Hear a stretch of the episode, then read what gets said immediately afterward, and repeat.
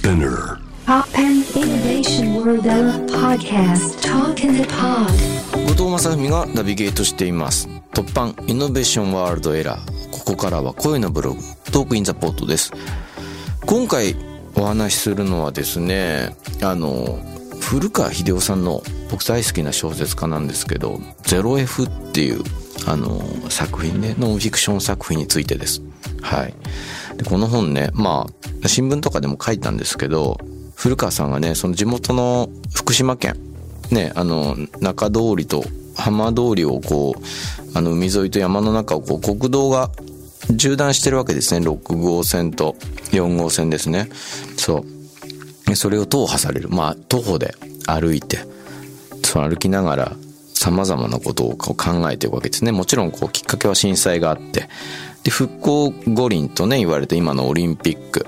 でオリンピックのスケジュールの裏で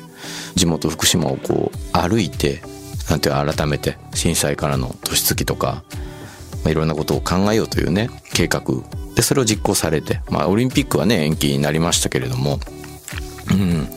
いろんなことを考え本の中で語られていてね。でいろんなところでご一緒させていただいてはいるんですよ。詩の朗読とかね一緒にやったりとか、うん、僕は後ろで音楽演奏したりとかね。そう。でも割と古川さんは地元のこととか自分のこととかを震災当時から積極的に発信してこなかった。控えてらっしゃったように思ってたんですよね。ここに来て何て言うんだろうな。その自分の来歴といいますか。福島との関係も含めてすごい身を切るように語りつつ震災のことご自身のまあ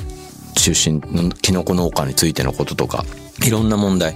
あとはその震災の裏でこう取り上げられなかった被災地の話っていうかもう本当被災地って僕も一言でも言っちゃいけないぐらいいろんな土地土地によって物語というか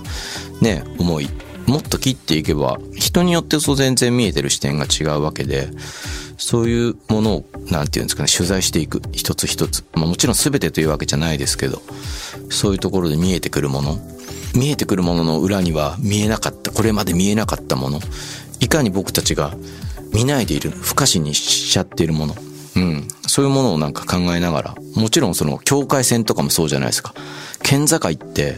ラインは見えないし、国境もラインは見えないわけですよね。ボーダーラインって実は概念的で観念的なものなんで、実際の線は引いてあるわけじゃないんですよね。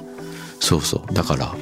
その警戒区域とその外とかもそうでしょうし、もちろん放射性物質も見えない。コロナウイルスも見えない。まあ見ようと思えば見えるのかもしれないけど、基本的にはこうパッとハッと見て可視化されてない。そういうものについての考察があってね。うん。で、結構ね、一番ハッとしたのはね、古川さんはね、旅の途中、その、4号線と6号線が交わるのは、まあ、仙台、宮城県の渡りっていうとこなんですけど、まあ、そこに突き当たるわけですね、さ旅の最後でね。うん。まあ、もちろん、福島と宮城で何が違うのかってことももちろんいろいろ考察されますし、あとはこう海辺で巨大防潮堤に突き当たるわけですよね。防潮堤は何何をこう隔てているんだろうみたいな。あちらとこちらみたいな。うん。そう、彼岸と志願みたいな。そうするとなんか、もしかしたらその、生き残った私たちと死者をこう、間にラインを引いてるんじゃないかみたいな。それもちろんその、被災された人たちのことを思うわけですよね。それでなんかちょっと思い出したら昔南相馬ね、上野さんと仲良くさせていただいてる方いらっしゃいますけども、まあ家族亡くされて。で、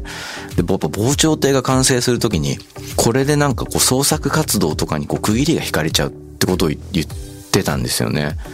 ああ、そうか、みたいな。そこでなんか重なるところがあって、もしかするとこう復興復興だって言って防潮堤を海と陸を隔てていくことで、なんて言って、本当の意味で隔たっちゃう過去とのなんか流れ、つまり忘れちゃうこととか、そういうのをなんか、人によってはこう、乱暴なラインの引き方なのかもしれないみたいな、そういう視点がこう、自分の中で出てきて、そうするとこう、復興復興ってやってることってもしかするといろんな人を置いてってる可能性があって、だからオリンピックとかも、やっぱり、まあ僕ずっと違和感ありますけど、最初から。うん。こうやって復興へのオリンピックってやってるけど、なんかその未来目線のなんか、俺たちの盛り上がりっていうか、世間の盛り上がりが、目をそらしてるものとか見なくしちゃってるものってやっぱあるんじゃないかなみたいな。だから盛り上がれば盛り上がるほど、未来を充実させようとすればするほど、過去に起こったことに対してのなんか乖離というか、置いてけぼりにしちゃうっていうか、置き去りにしてしまうものがあるかもしれないっていうか、それってなんか、必要な推進力かもしれないけど、忘れちゃいけないことたくさんあるよね、みたいな。そういう気持ちになったというかね、うん、すごく緊張しながらこのラジオ話してますけど、だからなんか、まあ社会のあり方もそうですけど、一番弱いところとか、網からこぼれる、落ちる人たち、そういうものを考えると、本当はなんかその網の目を細かくしていく。なるべくみんながこう、なんて言うんだろう、例えば復興とかオリンピックとかっていう経済的な盛り上がりの中にこぼれる人たちを少なくしていくことこそが復興なんだと思うんですけど、そうじゃなくてみたいなね。熱狂の最前線にいる人たちだけが利益を得て、そう、あまりにも忘れ去ったり置き去りにしていくものが多いんじゃないかっていう疑問が僕はあったから、それがこう見事にね、0F では簡単ではない言葉で求められてるんですよ。古川さんの旅、その複雑な瞬順を通して、もう一回こう自分の中にその思いをインストールし直すっていうか立ち上げ直すような感じがして。だからね、一言で感想言うの難しいんですけど、なんか読みながら、うん、もしこのラジオを聞いて興味持った人がいましたら、古川秀夫さんのね、0F 読みながら、もう一度あの震災からの10年を歩み直すような、そんなイメージがこう持てると思うし、まあおすすめしたい本だなと思って。はい。